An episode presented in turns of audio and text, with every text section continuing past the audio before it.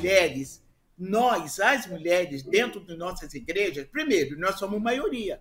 Não somos homens maioria, nós somos maioria dentro das igrejas. E, como maioria, nós nem sempre temos a mesma opinião do líder da igreja. E isto é uma verdade. E o que faz com que hoje exatamente essas pessoas que eu digo que não pode comprar o gás e, e mais aquilo e outro, são exatamente as mulheres.